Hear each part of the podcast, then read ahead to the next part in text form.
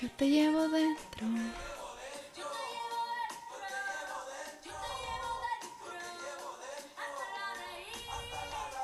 Esta es la canción del poemario, ese es un dato curioso.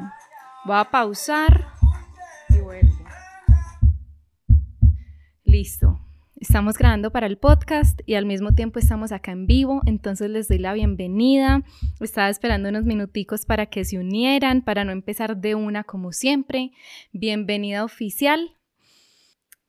¿Cómo es que empiezo mi bienvenida oficial? Bienvenidas, personas en búsqueda de lo que las habita a este nuevo en vivo, slash episodio del podcast. Si me, si me están escuchando en el podcast, va a haber más interacción aquí. Es decir, no voy a hablar tan de corrido como suelo hacerlo cuando estoy grabando en simultánea, porque este es un live, un en vivo de celebración, porque hoy les compartí la noticia de que la editorial Planeta va a publicar nuestro poemario, Lo que queda después del sol que acá tengo la primera edición. Esta edición fue una edición autopublicada. Yo publiqué este poemario en diciembre del 2021. Publiqué 220 ejemplares. Esos ejemplares se agotaron casi que exactamente un año después, en diciembre del 2022 del año pasado.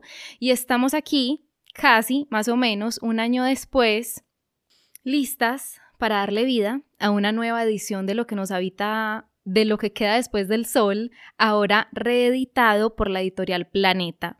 Una persona me hacía una pregunta hace un ratico en la publicación que les compartí preguntando si ya iba a estar disponible en México y la respuesta técnicamente es no.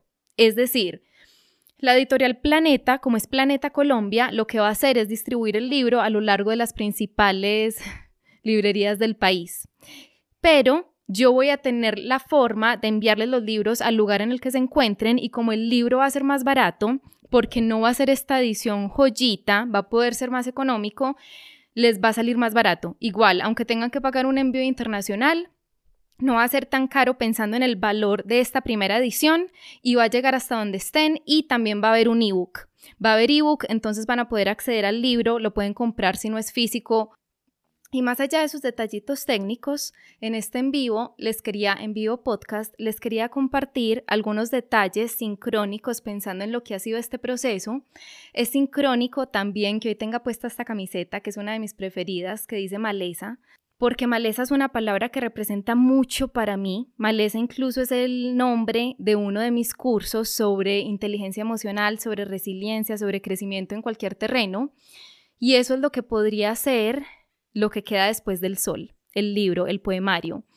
Es una muestra, un testimonio viviente, un diario en forma de poemas, de ese resurgir de las entrañas de la tierra mirando al cielo, que incluso hay un poema que dice algo así, míranos crecer o quítanos la tierra, Mira cómo resurgimos de las entrañas de la tierra y hacia el azul del cielo, dice así, mira cómo resurgimos de las entrañas de la tierra y hacia el azul del cielo, porque eso es lo que es ese libro.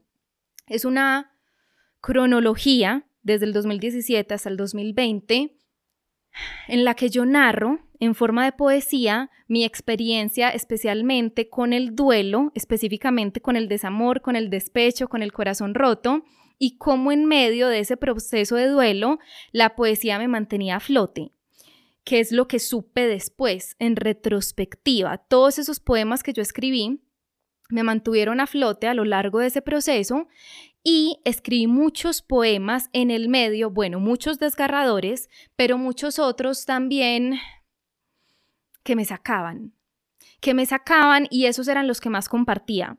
En este libro, Lo que queda después del sol, hay poemas que yo les compartí a ustedes porque son como manifiestos.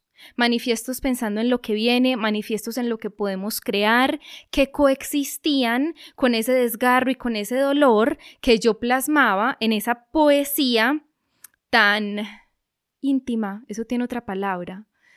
Hay varias poetas, entre ellas Anne Sexton, Silvia Plath, ellas escribían un género de poesía que se me va al confesional, creo que es. Creo que ese es el nombre de ese género de poesía, poesía confesional, que habla literalmente de la experiencia de vida de las personas, de quien lo escribe, sin tapujos, sin adornar, sin ponerlo bonito, sin buscar que sea un poema en últimas. Pero eso es lo que es poesía confesional. Y eso es lo que es este libro, creo porque yo no sé nada en últimas de poesía, yo no sé nada de lo técnico, de las reglas, de lo que se ve como muy cultural o muy, yo no sé nada de eso, yo solo sé escribirla y eso es lo que hago, la escribo. Y eso es lo que quedó en este libro que muchas de ustedes acá tienen, muchos de ustedes tienen, lo que queda después del sol, la primera edición, y que ahora quienes no lo tienen van a poder tenerlo. Gracias a Planeta. La editorial Planeta o de la editorial Planeta, específicamente Paola, Pao, me contactó el 22 de junio de este año y yo pensé que era una estafa. Yo pensé que era una estafa porque me escribió por Instagram y algo tan bueno no puede ser verdad, entre comillas. Entonces yo pensé que era una estafa, pero igual respondí, bueno, todo, y, y ella de una me dijo, podemos tener una llamada al día siguiente, un viernes, viernes 23 de junio, tuvimos la llamada, yo muy rápidamente supe que no era una estafa. Ella me dijo que me había escrito por Instagram porque no habían encontrado otro contacto, un correo. Que más que el medio, repito, era eso, la magnitud de lo que yo estaba leyendo. Porque eso que yo estaba leyendo era un impensable para mí, o más bien un jamás contemplado. Y yo he mencionado esto pensando en diversos escenarios, el yo jamás contemplé esto. Yo jamás soñé esto, porque es verdad. Hay personas que crecieron, vivieron, vivieron, han crecido con una cantidad de sueños, como emprender, como ser sus propios jefes, como que te publique una editorial, pero yo jamás contemplé eso, ni emprender, ni ser mi propia jefe, ni que me publicara una editorial, porque eso se salía como del rango de lo posible para mí. Por un lado, y se los he compartido en otras partes, porque mi personalidad no es una personalidad emprendedora y sin embargo, enos aquí. Y por otro lado, porque hay una cantidad de cosas súper inmensas. Hola Mari, me encanta tenerte en este en vivo, porque en vivo episodio, porque sé que compartes latidos conmigo alrededor de la poesía. Son inmensas, son puertas inmensas que desde ese lugar de inmensidad mi mente catalogaba de o tildaba de, o no, ni siquiera catalogaba, ni siquiera tildaba, porque es que era imposible, incontemplable que se abrieran puertas como esta. Y sin embargo, se abrió esta puerta el 22 de junio de este año. Yo sentí el sí rotundo recibí las condiciones del acuerdo y básicamente esto en lo que consiste es en una colaboración que hace la editorial Planeta, en este caso Planeta Colombia, con autores emergentes colombianos. El enfoque es ese, no autores grandes, no autores de renombre, no autores famosos, personas famosas, sino autores, autoras que están naciendo, que están naciendo, que nadie conoce, que están empezando, que han publicado o quieren publicar algún libro. Y Pau me planteó la colaboración en los siguientes términos. Ella me dijo, si algún día quieres publicar un libro, las puertas de Planeta están abiertas para ti. Y yo le conté, le conté, yo ya autopubliqué mi primer poemario, le conté lo que ustedes ya saben, lo que conté al comienzo en este episodio.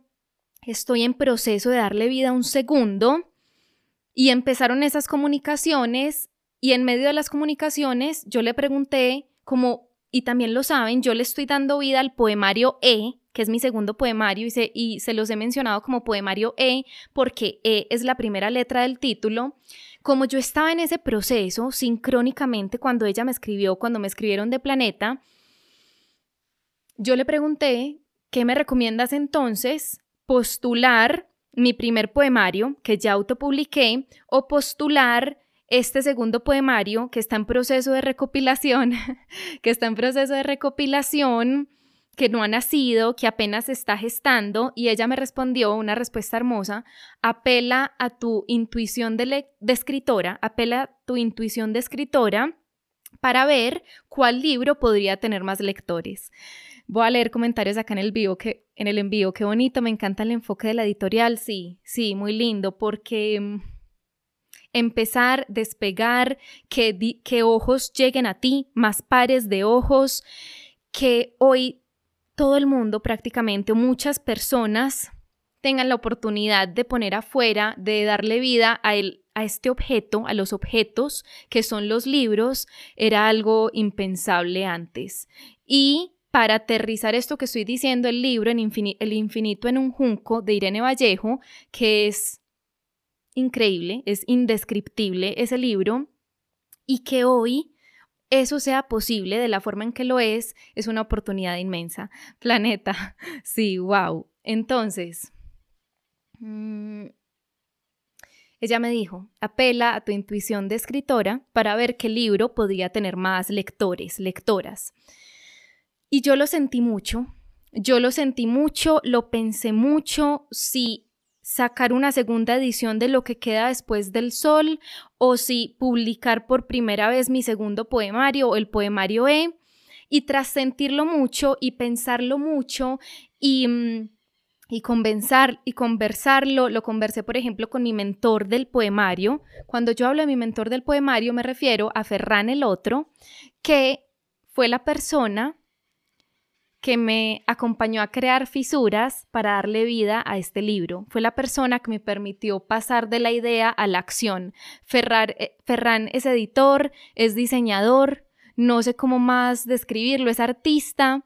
Y él me acompañó a lo largo de nueve meses y más para que este librito que tengo en mis manos, que ustedes en el podcast no están viendo, pero es la, la primera edición de lo que queda después del sol, pudiera existir. Gracias a él es que es la joyita que es, gracias a él es que es lo impecable que es y a mi diseñadora gráfica, obviamente, Sofía Mejía, y a mi ilustradora, obviamente, Sara Márquez Jaramillo. Fue un fue todo un equipo, el mejor equipo con el que pude haber contado para esta primera edición. Y pensando en eso, pensando en que este libro ya existía, pero en muy poquitas manos, en muy poquitos corazones, porque se los comentaba al principio, hubo solo 220 copias y se agotó, afortunadamente, gracias a ustedes. Yo igual sentía, acá es donde entran las sincronicidades. Retomo y ya lo vuelvo a conectar donde dejé. Yo estaba recopilando mis poemas para el poemario E, este que es mi segundo poemario. Ese proceso de recopilación de mis poemas para el poemario E empezó en marzo de este año. Y sin embargo yo lo puse en pausa, porque así es la vida. La vida es muy paradójica, entonces en marzo yo estaba súper libre de tiempo, yo no tenía como tantas cosas al tiempo, tenía infinidad de tiempo, abundancia de tiempo. Entonces empecé a recopilar mis poemas. Y cuando decidí eso, fue como si algo se hubiera encendido en mi vida y todo se me juntó. Y empecé, no, yo no sé qué empecé yo a hacer, pero ya tenía un montón de cosas que hacer y quería no hacer nada los fines de semana, absolutamente nada. Y eso hice. Paré la recopilación de los poemas para el poemario E y me dediqué a, hacer, a no hacer nada los fines de semana, es decir, a leer. Y en un punto, gracias a otra sincronicidad, solo que espérenme a ver cuál fue, ya. En un punto, esto sería January, February, March, April, May.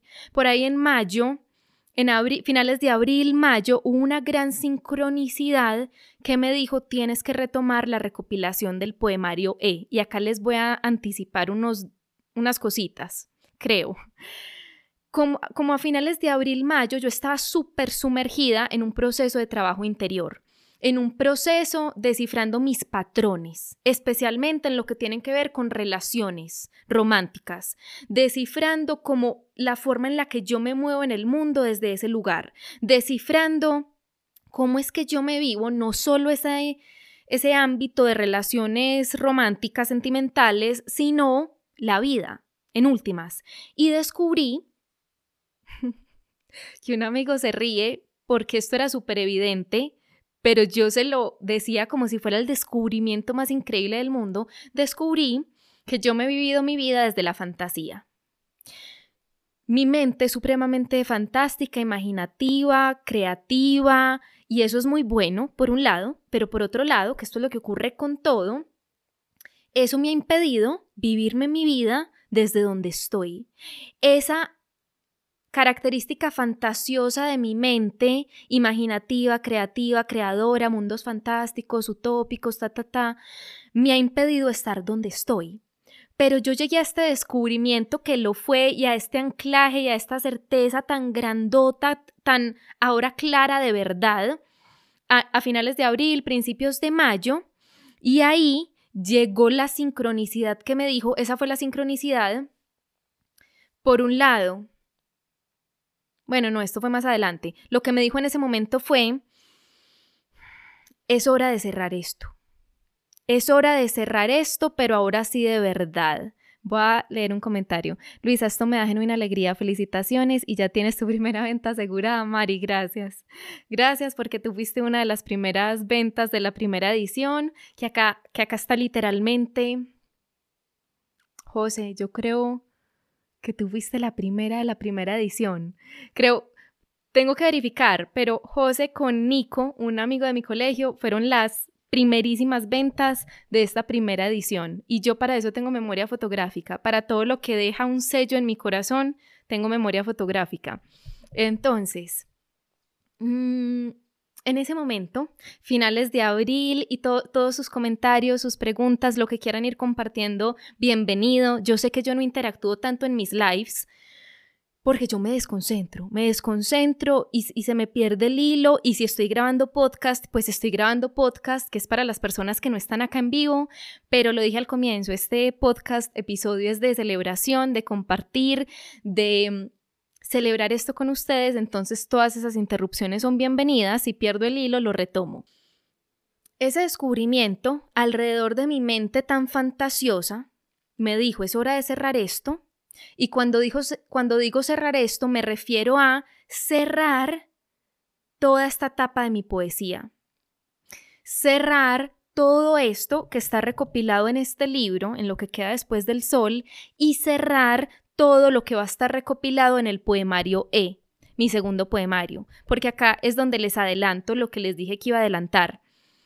Lo que queda después del sol, el primero, es puro pasado, y esto yo lo descubrí este año. Lo que queda después del sol es puro pasado.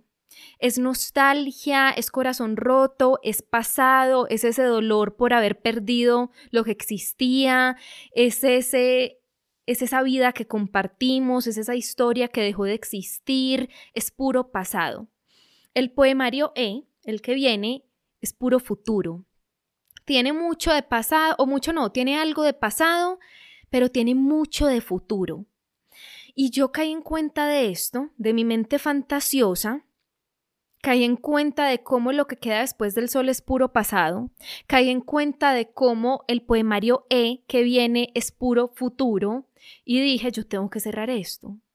Tengo que cerrar esto de una vez por todas porque yo creía cuando autopubliqué lo que queda después del sol que yo estaba cerrando esa etapa del 2017 al 2020, que por fin le estaba dando un cierre a eso y hoy me doy cuenta que no la cerré.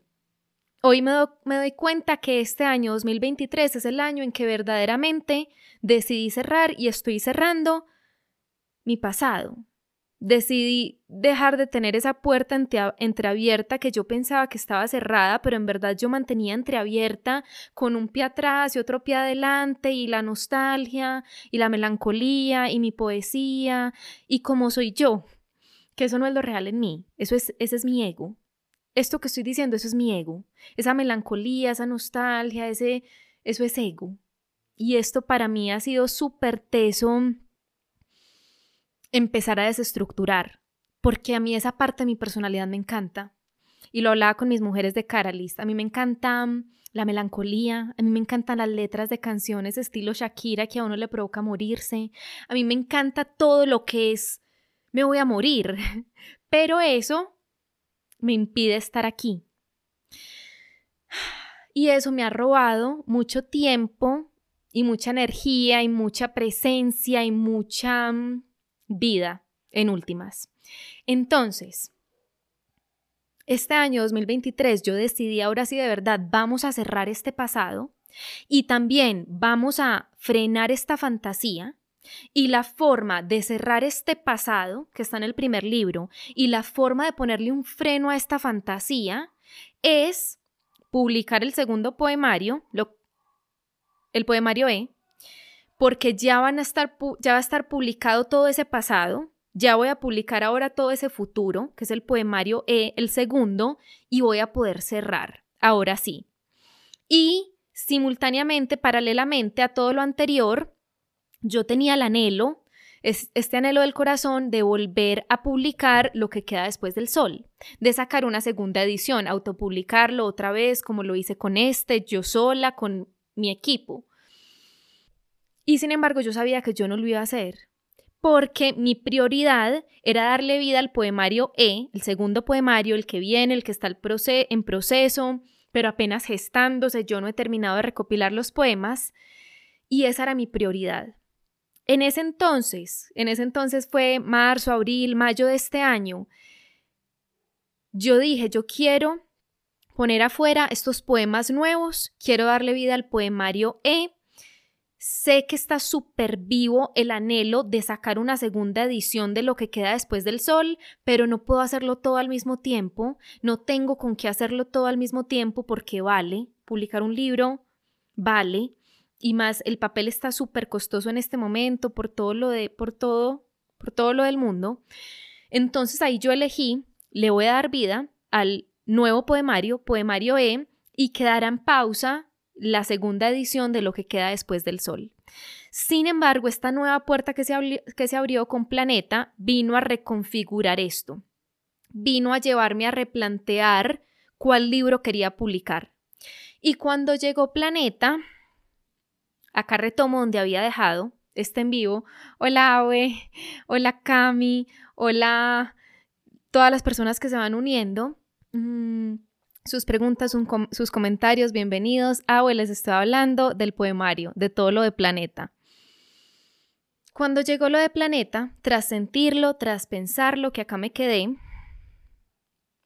cuando Pau de Planeta me dijo apela a tu intuición de escritora, yo sentí lo que queda después del sol, Cami, gracias, es una joya. Lo que queda después del sol es una joya literalmente pensando sí en su en su forma, pensando en la edición de lujito que es, pero es joya por lo que está dentro de ese libro. Y yo quiero que más personas, más corazones puedan tener acceso a este libro. Y yo ya sé que acá es donde entra el componente de miedo, yo ya sé que es bueno, yo ya sé que es bueno por sus comentarios, porque esos comentarios también se me quedan grabados en el alma. Mari, tu testimonio de lo que queda después del sol, que lo leíste de corrido y terminaste de leerlo como a las 2 de la mañana o 12 de la noche. Ahorita que hablaba con Valen, una de ustedes, que cuando escuche este podcast, que sé que lo va a escuchar, me escribió un mensaje hermoso y yo no me acuerdo de las palabras puntuales, pero me acuerdo de la esencia del mensaje. Y Valen, por ejemplo, me decía azul, azul del mar, azul como el nombre de mi hija, Mar, y ese mensaje se quedó grabado en mi corazón. Gracias a todos esos mensajes de ustedes quienes compraron la primera edición de Lo que queda después del sol y gracias a mi editor de Lo que queda después del sol es que yo sé que este libro es bueno. Yo sé que los poemas son buenos. Yo sé que no es que, ay sí, comprémoselo para apoyar a Luisa ay sí, publicó un libro, pero en verdad no nos gustó, a nadie le gusta, no, no es una pedrada en la sien. Yo sé que es una pedrada en la sien. Esta expresión, pedrada en la sien, yo la tomé de mi editor. Mi editor es un gran escritor. Yo tuve la fortuna de coincidir con él cuando lo que queda después del sol estaban haciendo, cuando era una idea, cuando tuve el manuscrito y él me pidió permitirle leer ese manuscrito con los ojos de editor, es decir, no lo voy a leer como tu novio, porque él era mi novio, lo voy a leer como, como editor, con toda la seriedad del caso, y lo hizo, y como él tiene el talento que tiene, porque, repito, es un gran escritor, y como yo sabía que él, me iba, que él me iba a hablar desde un lugar de sinceridad y de profesionalismo y de mis roles de editor, al recibir sus comentarios de vuelta, esa fue la confirmación para mí de que mi poesía es buena, de que lo que hay en este libro es bueno, que acá hago un paréntesis. Yo nunca he sentido inseguridad alrededor de mi escritura, yo nunca he escrito pensando que a la gente no le va a gustar, yo nunca, yo nunca he dudado del valor de lo que escribo. Y sin embargo, cuando esto ya era real, es que yo voy a publicar este libro y la gente lo va a comprar, es la idea. Fue de gran, gran, gran valor contar con su mirada, con la mirada de mi editor, que me dijera es muy bueno. Y es una pedrada en la sien. Ah, bueno, entonces de él yo tomé esta expresión. Que la expresión es un poema, no sé de quién, que dice, un poema, si no es una pedrada en la sien, no es más, pucha, no la va a poder decir cómo es, no es más que algo de palabras muertas. Un poema para que sea, bueno, se los voy a compartir en historias, porque es muy esteso, esteso, esteso ese poema que dice, un buen poema para que sea un buen poema tiene que sentirse como una pedrada en la sien, como si alguien te estuviera pegando con una piedra y si no lo es, es como un fiambre de palabras muertas o como es que dice, es como un algo de palabras muertas. Y él, en uno de los comentarios que le hizo a uno de mis poemas, escribió eso, refiriéndose a uno de mis poemas que se sentía como una pedrada en la sien. Eso también me asustó un poquito, porque sentí como, uy, pucha, un poema para que sea un buen poema tiene que sentirse como una pedrada en la sien. Y sin embargo, pensando específicamente en lo que queda después del sol, como es una narración de mi dolor, como es literalmente la forma en que yo me mantuve viva, la forma en la que yo me mantuve cuerda, eso es lo que son la mayoría de los poemas de este, de este libro, pedradas en la sien. Literalmente, que uno siente, me morí, me acuerdo, me morí del dolor. Me acuerdo de otro mensaje de uno de mis mejores amigos, él me compró el libro y me dijo, Luli, él me dice Luli, Luli, yo cogí el libro y lo empecé a hojear, pues como para darle una mirada y empecé a leer y literalmente no pude, no pude parar de leer ni de llorar. Literalmente me mataste, me mataste con tus poemas y me reviviste con otros. Y eso es lo que queda después del sol. Nos morimos de dolor porque literalmente, bueno, y eso es, esa es una de mis extrañas joyas ocultas pensando en mi poesía, logro transmitir esa emoción humana que compartimos. Logro posibilitar que quien me lee se encuentre en mis palabras, aunque la experiencia sea distinta. Cuando yo estaba en todo mi proceso dándole vida a lo que queda después del sol, que yo tuve que hacer un brief como una presentación de mi libro, en ese brief una pregunta que había era a quién está dirigido lo que queda después del sol, cuál es tu público objetivo, algo así. Y mi respuesta inicial fue a personas afines a la poesía. Y después esa respuesta fue corregida, mm, reemplazada, porque mi libro no es solo para personas afines a la poesía. Mi libro es para todo el mundo, por lo que les acabo de decir. Ustedes pueden no haber leído poesía jamás, ustedes pueden no haber comprado un libro de poesía jamás, ustedes pueden sentir yo no sé qué es poesía, ni me gusta, ni lo leo, y no tengo dudas, bueno, hay muchos universos, pero pensando en la mayoría, no tengo dudas de que van a leer este libro, lo que queda después del sol, como elijan leerlo, porque hay personas que lo leen en forma de oráculo, es decir, leen un poema diario o lo leen de corrido, como Mari, como mi amigo, y se van a encontrar ahí. Se van a ver ahí, se van a encontrar en esas palabras, sea porque entienden el dolor porque lo han vivido, o sea, porque se encuentran en esos manifiestos o en esos poemas que nos sacan, que nos levantan, se van a encontrar ahí, porque esa es una de mis extrañas joyas ocultas, el lograr transmitir humanidad y que nos encontremos en esa humanidad compartida, en esa experiencia humana compartida, que en este caso, pensando en lo que queda después del sol, adquiere la forma de, iba a decir de travesía, adquiere la forma de poesía. Entonces, vuelvo, me devuelvo. Gracias a esa lectura tan juiciosa, tan objetiva, tan minuciosa de mi editor, él literalmente leyó, yo creo que le mandé, al principio eran como 370 poemas. Tengo que devolverme a mirar bien el número, pero creo que eran entre 370 y 380 poemas. Yo le mandé esos dos archivos en Word porque se lo, se lo mandé en dos tandas, que me río porque a él no le gustaba esa palabra, tandas. y él se los leyó todos también de corrido, o sea, yo le mandaba eso y él en cuatro horas ya me lo había enviado de vuelta.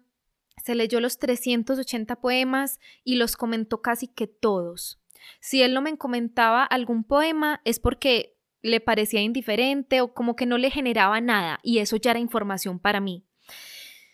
Y sin embargo, comentó muchos resaltando el poder de sus poemas y si me ven mirando hacia abajo es porque estoy mirando el libro, que acá lo tengo, la primera edición. Que la segunda no se va a ver así, pero ya les hablo un poquito más de eso. Muchos de los comentarios que él me hizo eran exaltando el poder y el valor y el sentimiento, la emoción, la poesía, la pedrada en la sien de cada poema. Y eso para mí, repito, fue un regalo inmenso, inmenso, inmenso, inmenso, porque me permitió corroborar a través de unos ojos externos, en este caso unos ojos de lector, de escritor, de, de literalmente persona metida en el oficio, porque yo he sido una escritora que no está dentro del oficio. Es decir, yo no es, la escritura no es mi oficio. Yo no estudio la escritura, yo no estudio las reglas, yo no borro, yo no corrijo, yo no edito. A mí no me interesa sumarle ese componente de oficio a mi escritura. Yo simplemente escribo. Lo que siento, yo lo escribo. Lo que pienso, yo lo escribo. La frase que llegó, yo la escribo. Y por eso contar con la mirada de alguien que sí se vive la escritura como oficio, que eso es algo que yo admiro un montón porque para mí es difícil, y que esa persona con esas habilidades, con ese talento, con esa mirada me dijera, esto es muy bueno, supe, es muy bueno, es muy bueno. Gracias a eso y repito, gracias a ustedes, a los cientos de mensajes que recibí como testimonios de lectura de lo que queda después del sol. Entonces, con base en eso, es que yo sabía a la hora de decidir cuál poemario postular a Planeta para ver si la obra era aprobada, porque yo postulé mi obra, lo que queda después del sol, y fue aprobada, pudo no haberlo sido, pero lo fue. Con base en eso, con base en esa certeza de que es un libro bueno y con base en el anhelo porque más personas pudieran leerlo y con base en ese anhelo que yo tenía de darle vida al anhelo sabiendo que no lo iba a hacer en el corto plazo porque estaba priorizando publicar mi segundo poemario, que eso está medio en pausa, pero voy a retomar, decidí, vamos con la segunda edición de Lo que queda después del sol. Yo quiero que más personas puedan leerlo, porque es que es muy bueno.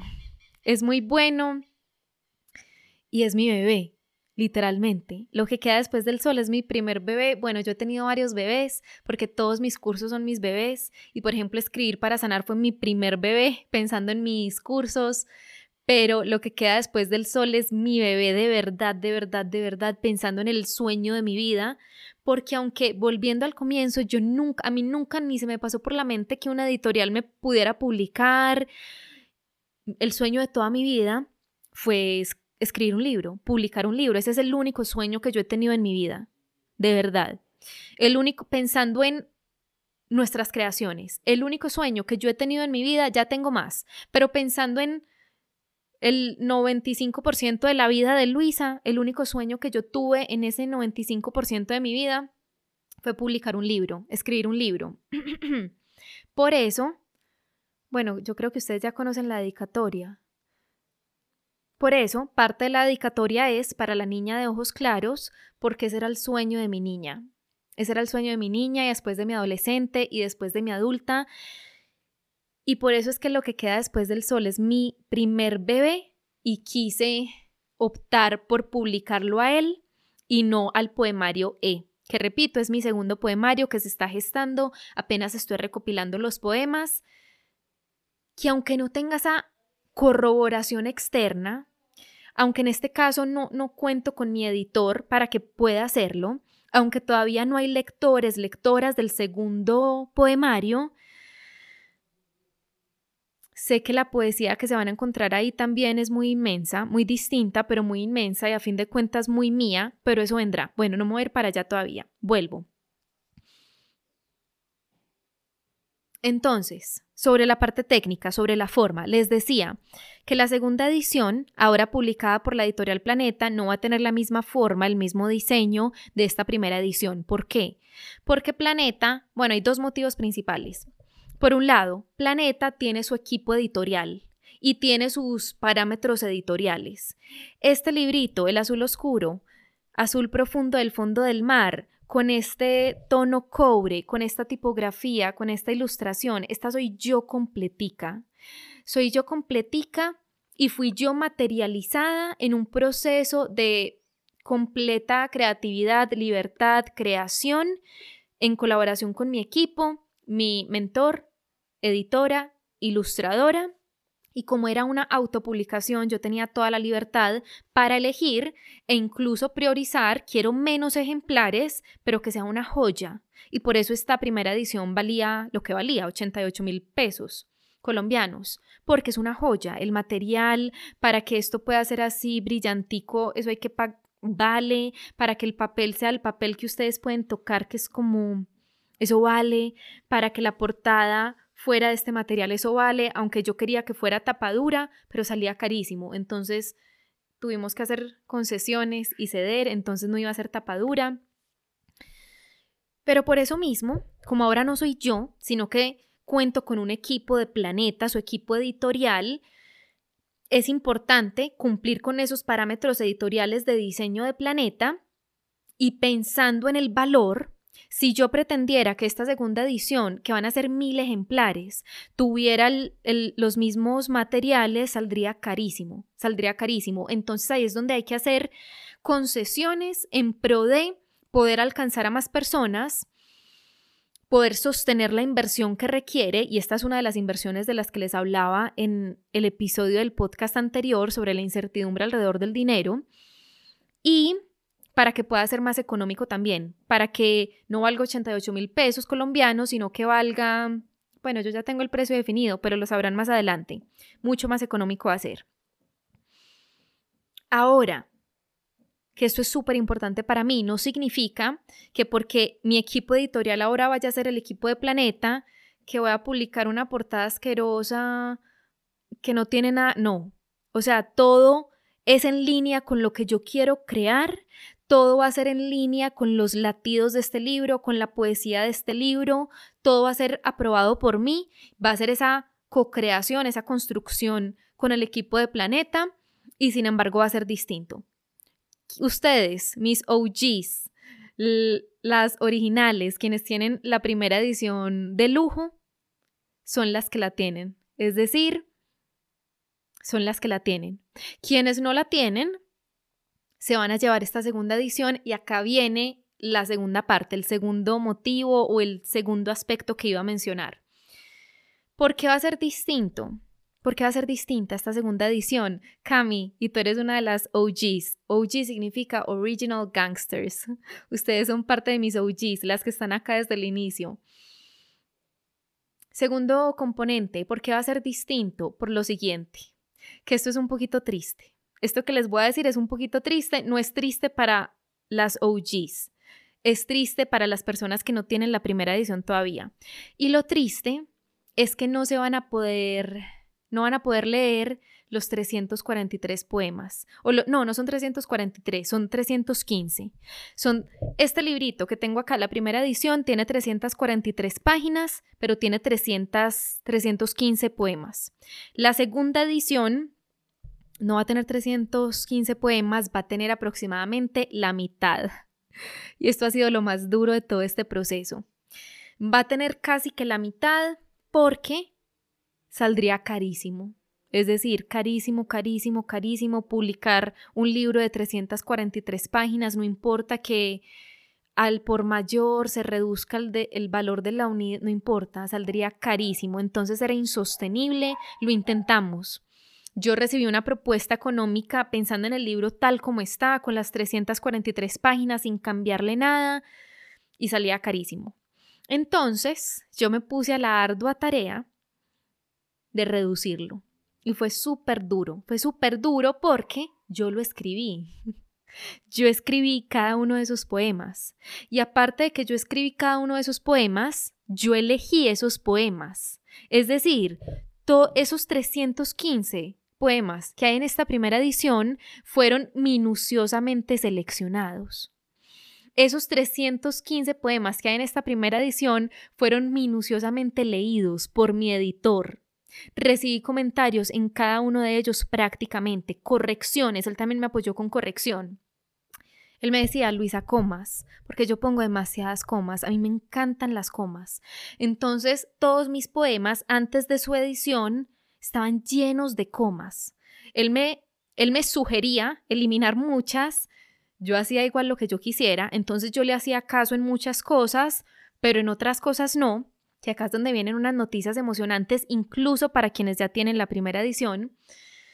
Y gracias a esas correcciones es que los poemas quedaron mucho mejores y gracias a esa lectura minuciosa es que yo elegí de los creo que 380 poemas que eran inicialmente, los 315 que quedaron en la primera edición y por eso es que sentarme a reducirlo era casi que imposible. Espérenme un segundo. Esa es caoba. Acá llegó caoba. Bueno, entonces fue muy duro.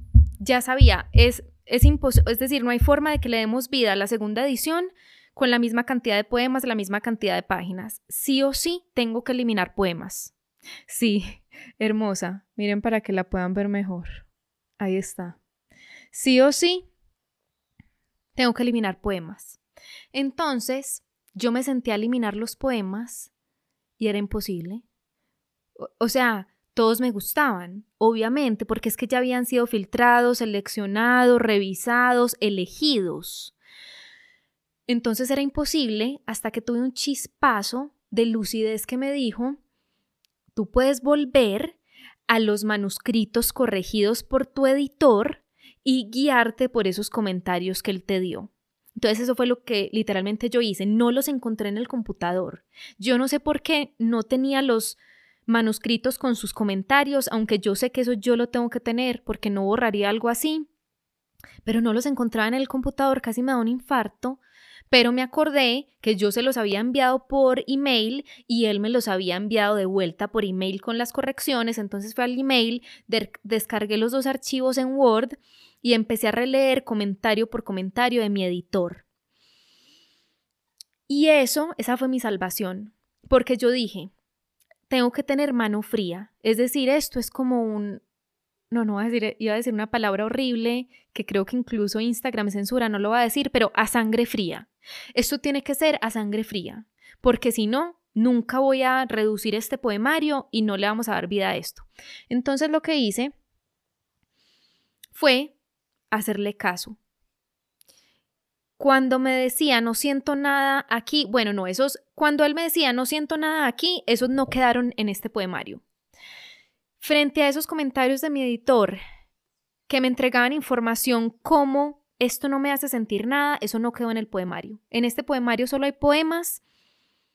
Bueno, no, eso tampoco es cierto del todo, porque yo también incluí acá poemas que puede que a él no le hicieran sentir mucho, pero para mí era indudable de que sí o sí iban.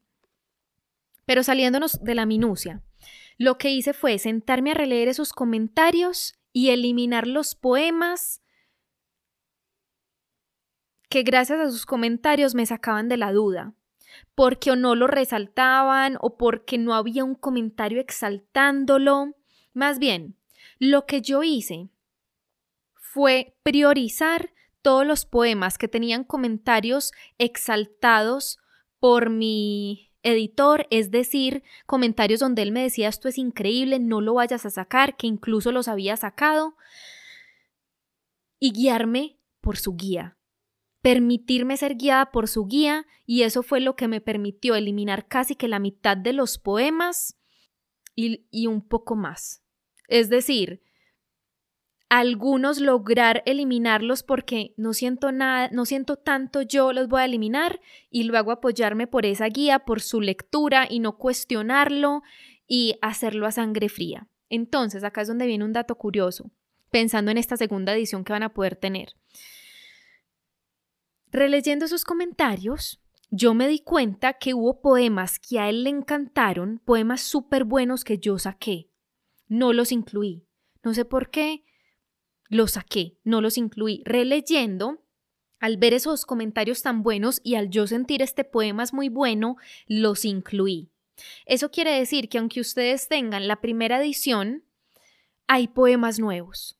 Hay poemas nuevos que yo eliminé, no sé por qué, y que ahora al hacer el filtro veo que tenían comentarios excelentes de mi editor y los volví a incluir.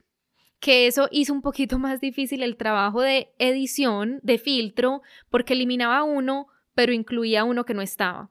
Sacaba uno, incluía uno que no estaba. Sacaba uno, incluía uno que no estaba. En esa labor estuve como cuatro tardes seguidas. Cuatro tardes seguidas, por ahí tres horas todas las tardes o dos horas todas las tardes, literalmente escribiendo en mi libreta que yo les compartí fotico de esto, uno, dos, tres, cuatro, cinco, seis, apuntando literalmente cuántos poemas iba eliminando, hasta que logramos llegar a 127 páginas en Word. Pasamos como de 340 y algo páginas en Word a 127. Que el regalo fue, bueno, y es triste por un lado, porque no, no van a poder leer todos los poemas, que fueron seleccionados como buenos para incluirlos, pero no es triste por otro lado porque van a tener ahora sí los, lo mejor de lo mejor. Van a tener los mejores, mejores, mejores, mejores, mejores filtrados por 40 mil. Se van a llevar las pedradas en la 100. Todo lo que no es una pedrada en la 100 quedó por fuera, aunque fuera muy bueno. Que esto es, esto es, esto es real. Yo estoy hablando de mis poemas, pero es real. Aunque fueran poemas muy buenos, no todos eran una pedrada en la 100 y está bien. Entonces saqué todos los que igual eran muy buenos, porque están acá, todos esos poemas pedradas en la 100 o no están en la primera edición, los saqué para dejar solo las pedradas en la 100.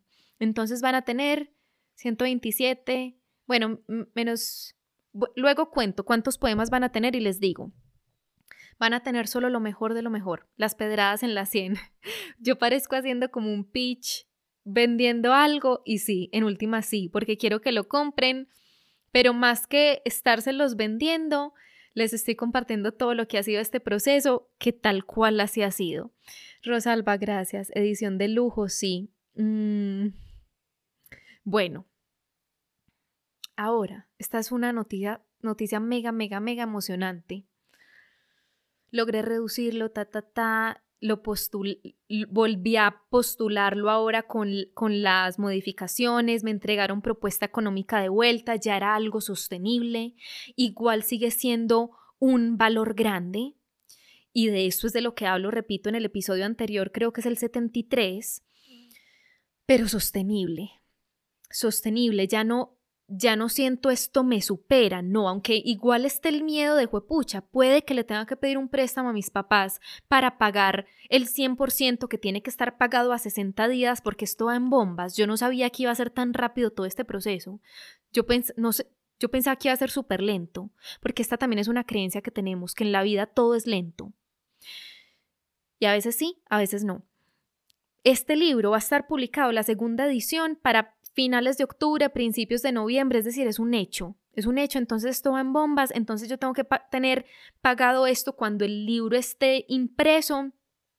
Entonces la inversión sigue siendo grande, pero repito, ahora siento que la puedo sostener aún con el miedo y aún apareciendo sobre la mesa la posibilidad de que tenga que recurrir a un préstamo, pero no hay duda, no hay duda, o sea, el peso de la verdad se siente en mi cuerpo al pensar en una decisión, en una inversión como esta, que va a permitir, por un lado, que más personas me conozcan, que más personas puedan leer mi poesía, darle vida a este anhelo del corazón de que este, esta edición de lujito ahora llegue a más manos, sacando la edición de lujo de la ecuación, pero con las mismas pedradas en la sien, con el mismo corazón, con la misma poesía, Ay, que ya les voy a contar algo súper emocionante. Pero me devuelvo a lo que iba a decir. Listo, ta, ta, ta, las comunicaciones, ahora lo puedo sostener. Bueno, voy a decirles lo, emocionante en este momento. Cami, que tú también lo tienes. Gracias a ustedes por conectarse. Lo emocionante es, yo pensaba que pensando en este estilo de Planeta, pensando en la editorial en, el equipo editorial de Planeta, que yo no que no íbamos a poder tener las ilustraciones originales. Yo pensaba con base en una conversación que tuve con Pau de Planeta, yo pensaba, fue pucha, no, no vamos a poder tener las ilustraciones originales porque hay que adaptarlo a Planeta, al estilo de Planeta, y acá es donde entran las sincronicidades. La ilustradora del poemario, Sara Márquez Jaramillo, que es una artista innata, ella no se dedica al arte, ella jamás ha estudiado arte, bueno, o seguro sí por amor al arte, pero ella es una artista innata, ella es amiga mía del colegio, crecimos juntas, compartimos latidos, en el colegio nuestro hobby preferido era publicar en Twitter letras de canciones tristes, eran, o más bien nuestro amor más profundo, el de la ilustradora y el mío, eran las letras de las canciones, las frases poéticas. Y de mi lado yo he puesto la escritura y ella la ilustración. Entonces, la sincronicidad es que cuando yo estuve en Nueva York hace poquito, ella vive en Nueva York. Ella vive en Nueva York, entonces nos vimos y yo le dije a ella y a otro amigo del colegio que también vive en Nueva York. Les dije, tengo una súper buena noticia y una noticia un poquito regular para ti, para Sara. Entonces les dije, la súper buena noticia es que la, editorial Planeta va a publicar lo que queda después del sol la mala noticia es que no va a poder tener tus ilustraciones porque hay que adaptarlo al estilo del planeta y Planeta proporciona todo el equipo, ilustradores, editores, corrector de estilo, todo. Y ella ahí me dijo, y podrías preguntar, podrías preguntar o ya preguntaste. Y yo le dije, ay no, no, yo no, yo no he preguntado, es que lo sentí como tan firme que pensaba que no era algo que se pudiera como negociar, entre comillas, voy a preguntar. Voy a preguntar y te cuento.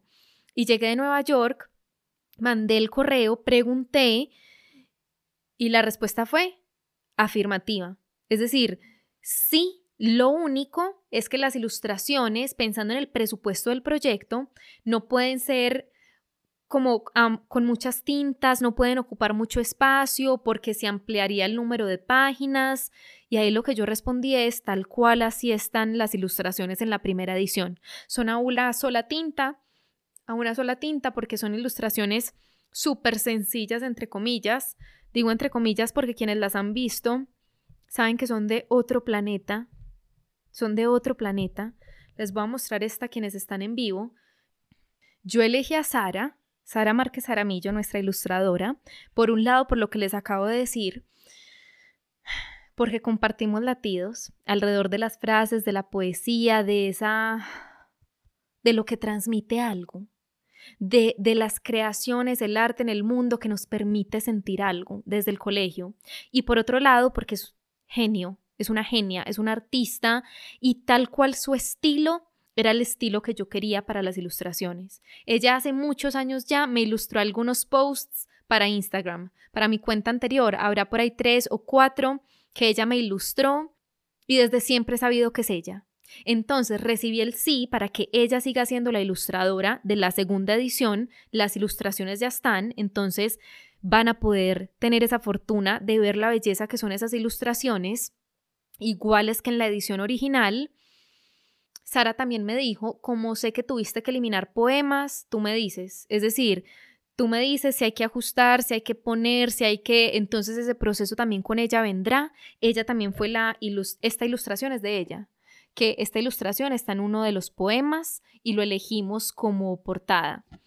Van a poder ver las ilustraciones de Sara. Y esto, esto es lo más emocionante, tal vez para mí que creo que esto va a ser lo último que les voy a compartir en este en vivo y seguro me iré acordando de más detallitos y más cosas y se los iré compartiendo. Y también siempre digo que no me va a demorar mucho y ya llevamos una hora. Esto es lo más emocionante para mí. Pero bueno, lo bueno es que lo tienen en el podcast. Por eso quise grabarlo simultáneamente para que lo puedan pausar, descargar, oír cuando tengan el espacio para oírlo. Última noticia mega emocionante, que esto va especialmente para las personas que tienen la edición original, para que igual compren la segunda. Y lo más emocionante es lo siguiente, que se los compartí más enigmáticamente en Instagram, en mis historias. La semana en que yo estaba sumergida en este proceso de recopilación, no, recopilación no, de filtración, de filtro de los poemas, de reducción de los poemas, de selección de los poemas. Esa semana era el aniversario de regreso a casa de mi abuelo, el 2 de agosto. El 2 de agosto no sé si fue un martes o miércoles. Desde ese lunes yo había empezado el proceso no, creo que incluso fue desde un el viernes anterior, había empezado el proceso para reducir el poemario, entonces estaba súper conectada por el artificio de los recuerdos a mi editor. Al releerlo, al releer sus comentarios, al, traerlo de vuelta, al tenerlo con vida otra vez en mi vida, lo tenía súper presente. Es decir, al estar leyéndolo, él cobró vida otra vez en mi mente. Y llegó el aniversario de regreso a casa de mi abuelo de muerte y mi abuelo se los he compartido. Hay otro en vivo donde les cuento esto. Ese en vivo no quedó grabado como un podcast, pero es un en vivo más atrasito donde les cuento lo que significó ese 2 de agosto para mí. Lo pueden buscar por la fecha. Mi abuelo, y también hay varias publicaciones, mi abuelo es el motivo por el que lo que queda después del sol existe, porque él quería un libro y yo como no le iba a dar un libro. Y bueno, les cuento toda esa historia en esos posts, en ese episodio, en ese en vivo. Ese 2 de agosto, como era el aniversario de regreso a casa de mi abuelo y como yo tenía tan en mi mente a mi editor al recordar, al recordarlo, llegué a escribir mi poema de todas las mañanas y lo que salió fue lo siguiente, o estas fueron las palabras que aparecieron en mi mente. Esta es una oda a dos personas que he amado, que coexistieron al mismo tiempo, aunque ese tiempo no durara mucho. Y empecé a escribir la primera oda. Ay, pucha, creo que estoy haciendo demasiados spoilers. Creo que no debía haber dado tantos detalles. Bueno, está bien, empecé a escribir esa primera oda, es decir, empecé a escribir una oda que terminaron siendo dos poemas que tienen que ver... Creo que acá está el spoiler. Bueno, tienen que ver con el editor y con mi abuelo y terminaron siendo dos de mis poemas más preferidos del mundo. Y yo sé que yo les digo esto casi que siempre. Acabo de escribir un poema muy preferido, acabo de escribir el poema más preferido, acabo de escribir un fragmento súper preferido. Eso es real. Yo con cada uno siento súper preferido, súper preferido, pero no siempre. Es decir, con muchos de mis poemas yo no siento preferido, con muchos sí. Pero con estos dos especialmente, que son una oda, sentí, pucha, esto que escribí es increíble, que ahí es donde uno siente, y si son escritoras, si son escritores, si han vivido esto me van a entender, ahí es donde uno siente cuando escribimos, esto no es mío, yo no, yo no sé yo cómo escribí esto, yo no sé esto de dónde salió, no sé de dónde salió esto que acabé de escribir porque quedó súper increíble y así fue, eso fue lo que sentí con esa oda, con esos dos poemas y la noticia súper, súper, súper emocionante es que van a estar incluidos en la segunda edición. Gabriel, hola, que tú también tienes la primera edición de lo que queda después del sol, gracias. En la segunda edición van a encontrar esos dos poemas. Esos dos poemas, esa oda, van a cerrar el libro a este libro, lo que queda después del sol, o en este libro hay un epílogo. Un epílogo es como el opuesto, lo opuesto a un prólogo. Un prólogo abre la obra. Un prólogo introduce la obra. Un epílogo la cierra. No sé técnicamente cómo lo, cómo lo vayamos a hacer, porque hay otro poemita suelto que cierra el libro, porque lo que queda después del sol ya tenía un epílogo con dos poemas que cierran la obra, que cierran el libro. Entonces no sé técnicamente cómo se vayan a ver esos dos nuevos poemas que van a ir en la segunda edición, pero van a ir en la segunda edición y son mis preferidos. Yo no se los diría si no fuera verdad. Son tal vez dos de mis poemas más preferidos, de todos los que he escrito, que están en este libro, que de los que vienen en el segundo poemario, poemario E, de los que están en mis libretas que no sé dónde vayan a terminar, son dos de los poemas más preferidos de todos que he escrito. Los que están en esa oda, que van a cerrar la segunda edición de lo que queda después del sol, para que igual la compren si ya tienen la primera, porque, repito, también va a haber poemas nuevos en esa cronología que saqué de la primera edición sabiendo que eran preferidos de mi editor, así que volví a incluir porque sí son muy son muy buenos. Entonces, la segunda edición de lo que queda después del sol, mi primer poemario, una recopilación de poemas entre el 2017 y 2020, ya de alrededor de entre 115, 120 poemas. Les confirmo luego en mi Instagram, arroba Luisa Robledo Restrepo, el número de poemas que se van a llevar. Va a estar disponible a finales de octubre, principios de noviembre. Va a estar disponible en todas las librerías principales de Colombia y va a estar disponible conmigo. Yo voy a tener un número de unidades para vender Planeta va a tener otro número de unidades para vender, va a estar el ebook disponible para que lo compren desde donde sea y si están por fuera, me lo pueden comprar a mí y yo se los despacho. Les hago el envío internacional que como ya el libro va a valer mucho menos, ya no es esta edición de lujo costosita, sino que va a tener un, libro, un precio del libro normal, me lo pueden comprar a mí y ya con el envío no va a salir tan costoso como podría haber salido antes con la primera edición. Aunque me haya extendido en este en vivo episodio como siempre, sé que sin duda hay muchos detalles que me faltan compartirles. Sé que acá sale lo que sale de forma espontánea.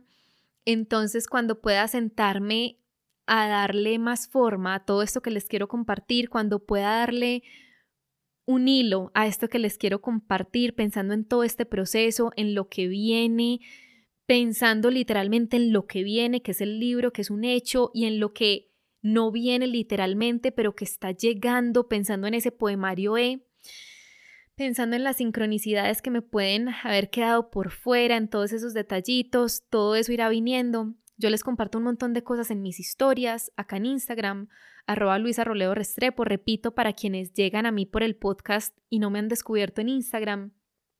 Cuando digo que les comparto muchas historias, quiero decir que les comparto historias en historias en Instagram y claramente también en mis publicaciones. Entonces, gracias, gracias por escucharme, por verme, por sus mensajes, por conectarse. Gracias otra vez a mis OGs, mis originales, es decir, quienes tienen la, la edición de lujo, la primera edición de lo que queda después del sol, que fueron solo, son solo 219 personas porque yo tuve que mandar un libro a un depósito legal. Bueno, también les contaré de eso como datos curiosos del mundo de los libros. 219 personas tienen el libro, incluyéndome. Entonces, gracias y a quienes no lo tienen por cualquier motivo, llegaron tarde o no lo pudieron comprar o viven en otra parte o se salía de su presupuesto o lo dejaron pasar porque sí sabían que era para ustedes y tenían la plata y dijeron después, el después llegó y me hace muy feliz compartir este después con, con ustedes. Les iré compartiendo muchos detalles. Estamos en modo celebración y prelanzamiento. Faltan dos mesecitos para que pueda empezar a venderse, pero empezó esto. Gracias a quienes me están escuchando en el podcast, como siempre. No olvides que somos muchas, que somos tantas, todas con un corazón latiendo en la búsqueda de lo que nos habita y nos escuchamos pronto. Un abrazo.